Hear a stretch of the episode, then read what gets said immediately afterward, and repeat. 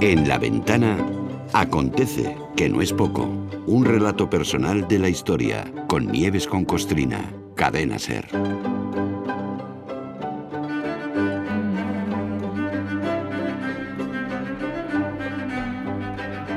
Hola Nieves, buenas tardes. Buenas tardes, Carlas, ¿qué tal? Vamos a lo nuestro. Venga, Sí, vamos, vamos. allá. Eh, las grandes tragedias de la historia, eh, las desgracias que no son catástrofes naturales, quiero decir, ¿eh?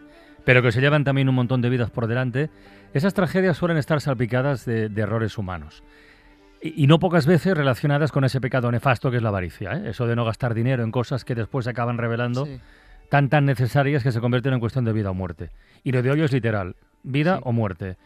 Esta tarde viajamos al 21 de octubre de 1966 para narrar el desastre de Aberfan. Ay, fue tremendo, qué tremendo. Además, bueno, ha venido dado así, ¿no? Pero terminamos yo- la yo me semana... enteré, yo me enteré, bueno, luego lo comentarás viendo una serie de televisión, ya lo sí, comentarás sí, efe- efectivamente, Y fíjate si fue gordo. mucha gente, sí, sí. Sí, porque se, que se, se centró un capítulo en eso, ¿no? Y decía que es, que es una casualidad, pero ha venido así dado porque terminamos la semana sin salir de Gran Bretaña. Es verdad. Lo, lo de ayer fue la ruina escocesa, eh, con la loca aventura americana, y lo de hoy, pues la tragedia galesa, ¿no? El 21 de octubre de 1966, bueno, pues se le vino encima a un pueblo de Gales una avalancha de lodo desde la escombrera de una mina de carbón. El alud mató a 144 personas, 116 de ellas eran niños y niñas que estaban en ese momento en la escuela de primaria Panglas en, en Aberfan, en, en Gales. ¿no? Fue a las nueve y cuarto de la mañana. Un- Una de las pilas de desechos de carbón de varios metros de altura acumuló agua, se desmoronó y una lengua de fango negro, como si saliera de un volcán, ¿no? se deslizó ladera abajo y sepultó una zona del pueblo. Aquel mes de octubre había llovido bastante. De hecho, durante los años anteriores, aquel 1966, había llovido más de lo normal. Y los habitantes de Aberfan, bueno, pues venían advirtiendo de que ojo con lo que podría ocurrir. Porque es que las, las pilas de escombros, es decir, donde se iban acumulando los desechos de la Claro. extracción del carbón, eran peligrosas, ¿no? Ya había habido un par de deslaves sin víctimas, pero bueno, que podría ir a peor. La industria británica del carbón estaba nacionalizada, luego la responsabilidad civil de la tragedia era del gobierno. Efectivamente. Pero la que tenía la responsabilidad moral de hacer un gesto de cariño como jefa de Estado era su graciosa majestad. Y esto trajo mucha cola, porque se demostró que Isabel II de graciosa no tenía nada, de empática tenía, aún menos, y eso que dicen los reyes de estar al servicio de su país y que yo todavía nunca he conseguido que nadie me explique exactamente qué significa eso de estar al servicio, pues eh, se demostró efectivamente una milonga.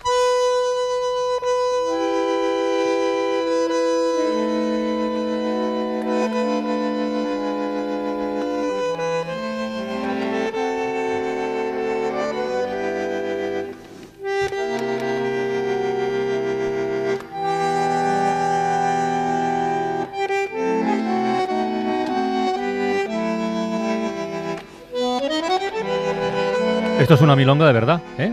Sí.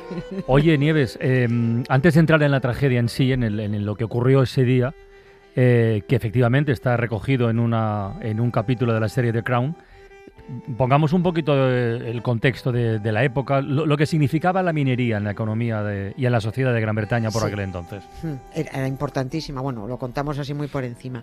El carbón en Gran Bretaña eh, fue lo que impulsó eh, el nacimiento de la revolución industrial en la primera mitad del siglo XIX. ¿no? El carbón convierte al país en líder europeo, la industria, la máquina de vapor, todo era por el carbón. ¿no? Todas las minas eran de propiedad privada, salvo durante los tiempos de las grandes guerras. ¿no? En la Primera y en la Segunda Guerra Mundiales, las reservas de carbón se nacionalizaron, lógi- lógico, ¿no? Para, para abastecer al ejército, a la población, evitar que la especulación. Las minas continuaron en manos privadas durante la guerra, pero no el carbón. Terminó la Gran Guerra y hubo un amago de nacionalizar toda la industria carbonera en 1919, pero bueno, no, aquello no prosperó. Mm, Sin embargo, al terminar la Segunda Guerra Mundial, sí, nació la Junta Nacional del Carbón, que fue una de las empresas públicas que creó el gobierno laborista de posguerra para gestionar la- las industrias nacionalizadas. Y bueno, así fue como el primer día del año 1947 se colgó en cada mina de carbón del país un cartel que decía esta mina de carbón ahora es administrada por la Junta Nacional del Carbón en nombre del pueblo. O sea, los británicos ya eran dueños de su carbón. En total, la Junta Nacional del Carbón compró 958 minas que estaban en manos de 800 empresas. Estaba aquello muy disperso, ¿no? Sí. 164 millones de libras pagó el gobierno a esas empresas. Pero madre mía, cómo estaban esas minas. Madre mía, madre mía, en qué condiciones. A los empresarios les había importado bastante poco el mantenimiento, la seguridad, ni mucho menos cuántos mineros caían. O sea que además de comprarlas tuvieron que poner pasta, mm, invertir en mejoras, vamos. muchísimo, porque a los 164 millones de libras por adquirir todas las minas hubo que mm. añadir otros 550 millones de inversión en mejorarlas, en mecanizarlas, en asegurarlas para evitar desgracias. Pero con todo y con eso, la inversión, oye, resultó rentable para el país porque las minas de Gran Bretaña producían carbón más barato que en cualquier lugar de Europa y bueno, las exportaciones iban como un tiro, ¿no? Ah, iban como un tiro hasta que llegó el petróleo, ¿no? y ahí ya empezó la cosa a torcerse. Empezaron los problemas. Luego llegó doña Margarita Thatcher con las rebajas. Esto nos suena mucho también. Pues Redujo subvenciones, desafió a los sindicatos, hubo huelgas tremendas, cierre de minas, un desempleo salvaje, ¿no? El mismo cambio social y económico para bien que había traído el carbón al país casi un siglo antes, pues volvió a provocarlo el carbón, pero esta vez para mal, ¿no? En los años 90 volvió a privatizarse lo, lo poco que quedaba y actualmente el carbón tiene mm. los días contados ya porque en, 2025 es el último año fijado por Gran Bretaña para el uso de, este combustible fósil. Como, como, como ha dicho, como este mineral, perdón, como ha dicho un experto de Oxford en esto de las energías renovables y los combustibles fósiles, ha dicho el carbón merece una muerte digna, ¿no? Nos ha servido bien, pero es una tecnología del pasado sucia y poco competitiva. Y bueno, ya, está. Hasta aquí la una brevísima historia del carbón, ¿no? Las imágenes que tenemos en la cabeza relacionadas con este asunto minero nos resonará a mucha gente. Son las de la película Billy Elliot. Sí, con la huelga. Sí, oh, sí. Y el padre que, acaba haciendo esquirol y todo. Sí, sí. Sí, sí, sí. Y por supuesto, en el capítulo concreto de la serie de Crown, ah, que estrena su quinta temporada, creo que en noviembre. ¿Ah, sí? Esto, sí, creo, esto es territorio Comanche Cubels, creo.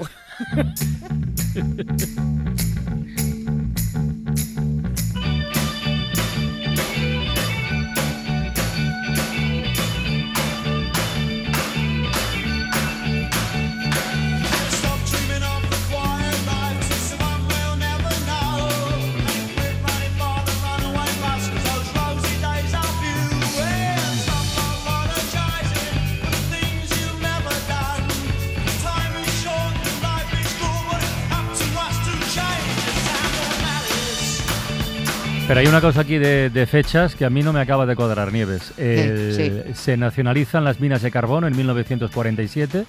La tragedia de Aberfan ocurre en 1966. Se supone que había habido tiempo suficiente para invertir en seguridad en las minas y que algo o bastante habían invertido, ¿no? Sí, pues, pues ya ves, parece que no fue suficiente, ¿no? Eh, como siempre se relajaron las maneras. Al menos desde luego en la Aberfan, en Gales, no.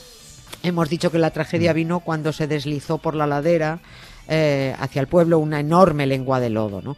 y es que aquella montaña de desechos del carbón que, se fue formando a lo largo de 50 años no hacía más que absorber agua que se supone las zanjas de drenaje debían evacuar de esas montañas, ¿no? Para que la pila de metros y metros de altura, pues que se mantuviera compacta, ¿no? Firme.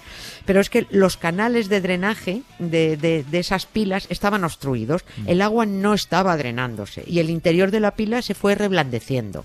Los habitantes de, una zona de Aberfan concreta llevaban un par de años alertando a la Junta Nacional del Carbón de que cada vez que había inundaciones en el pueblo por las lluvias, eh, el agua era negra.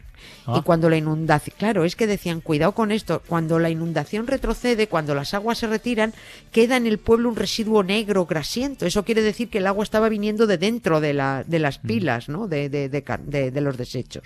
Literalmente dijeron que había peligro de que la lechada de carbón se vierta en la parte trasera de las escuelas de Panglas. Ostras, pues lo, dijeron así. ¿eh? Lo clavaron. Claro, claro. La Junta Nacional del Carbón se reunió con los posibles afectados de la zona y se acordó que se tomarían medidas para mantener las tuberías despejadas y arreglar las zanjas de drenaje que estaban efectivamente obstruidas, para que el agua discurriera y drenara por donde debía. Esto fue a principios de 1965.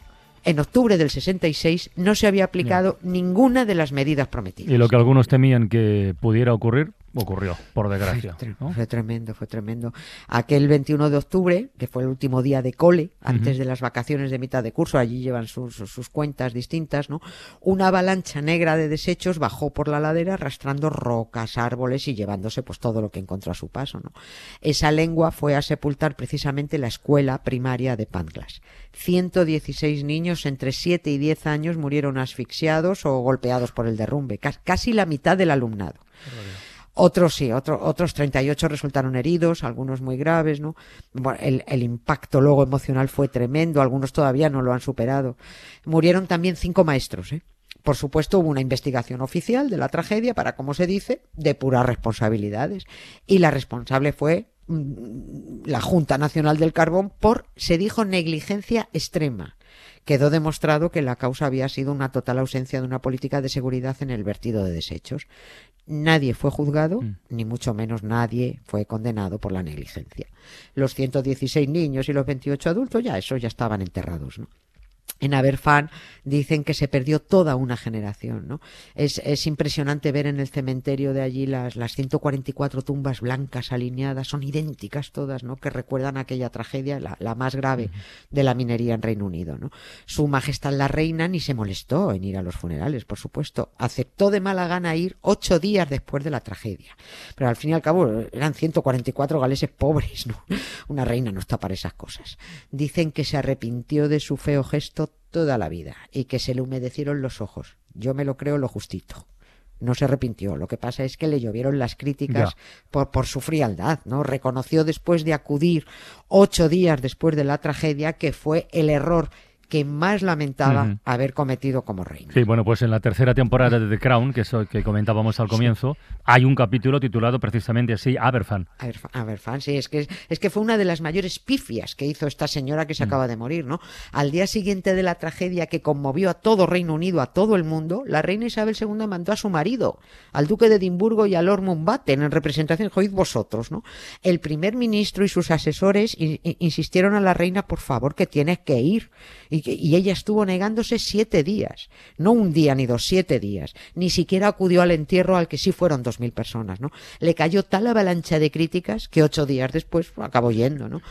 Una niña del pueblo le entregó un ramo de flores donde decía en una cinta de parte de los niños que quedan en Aberfan alucinante, ¿no? La reina se ocupó de salir de una de las casas de los niños muertos, pues ahí secándose una lágrima de un ojo delante de las cámaras. ¿no? Se arrepintió mucho, dicen, y dicen que lloró mucho, sí, pero la muerte de Diana de Gales estuvo otra vez resistiéndose a dejarse ver con los súbditos. Yo juego a que te creas que me importa. Conozco la jugada. Se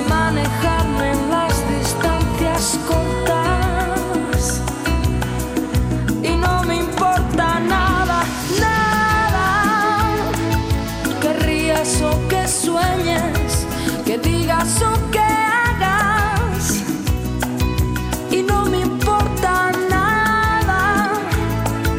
Por mucho que me empeñe que digas o que hagas y no me importa nada. Nieves con Costrina hasta el próximo lunes. Un beso Carlas gracias. Que a usted lo pase bien. Gracias. Hasta luego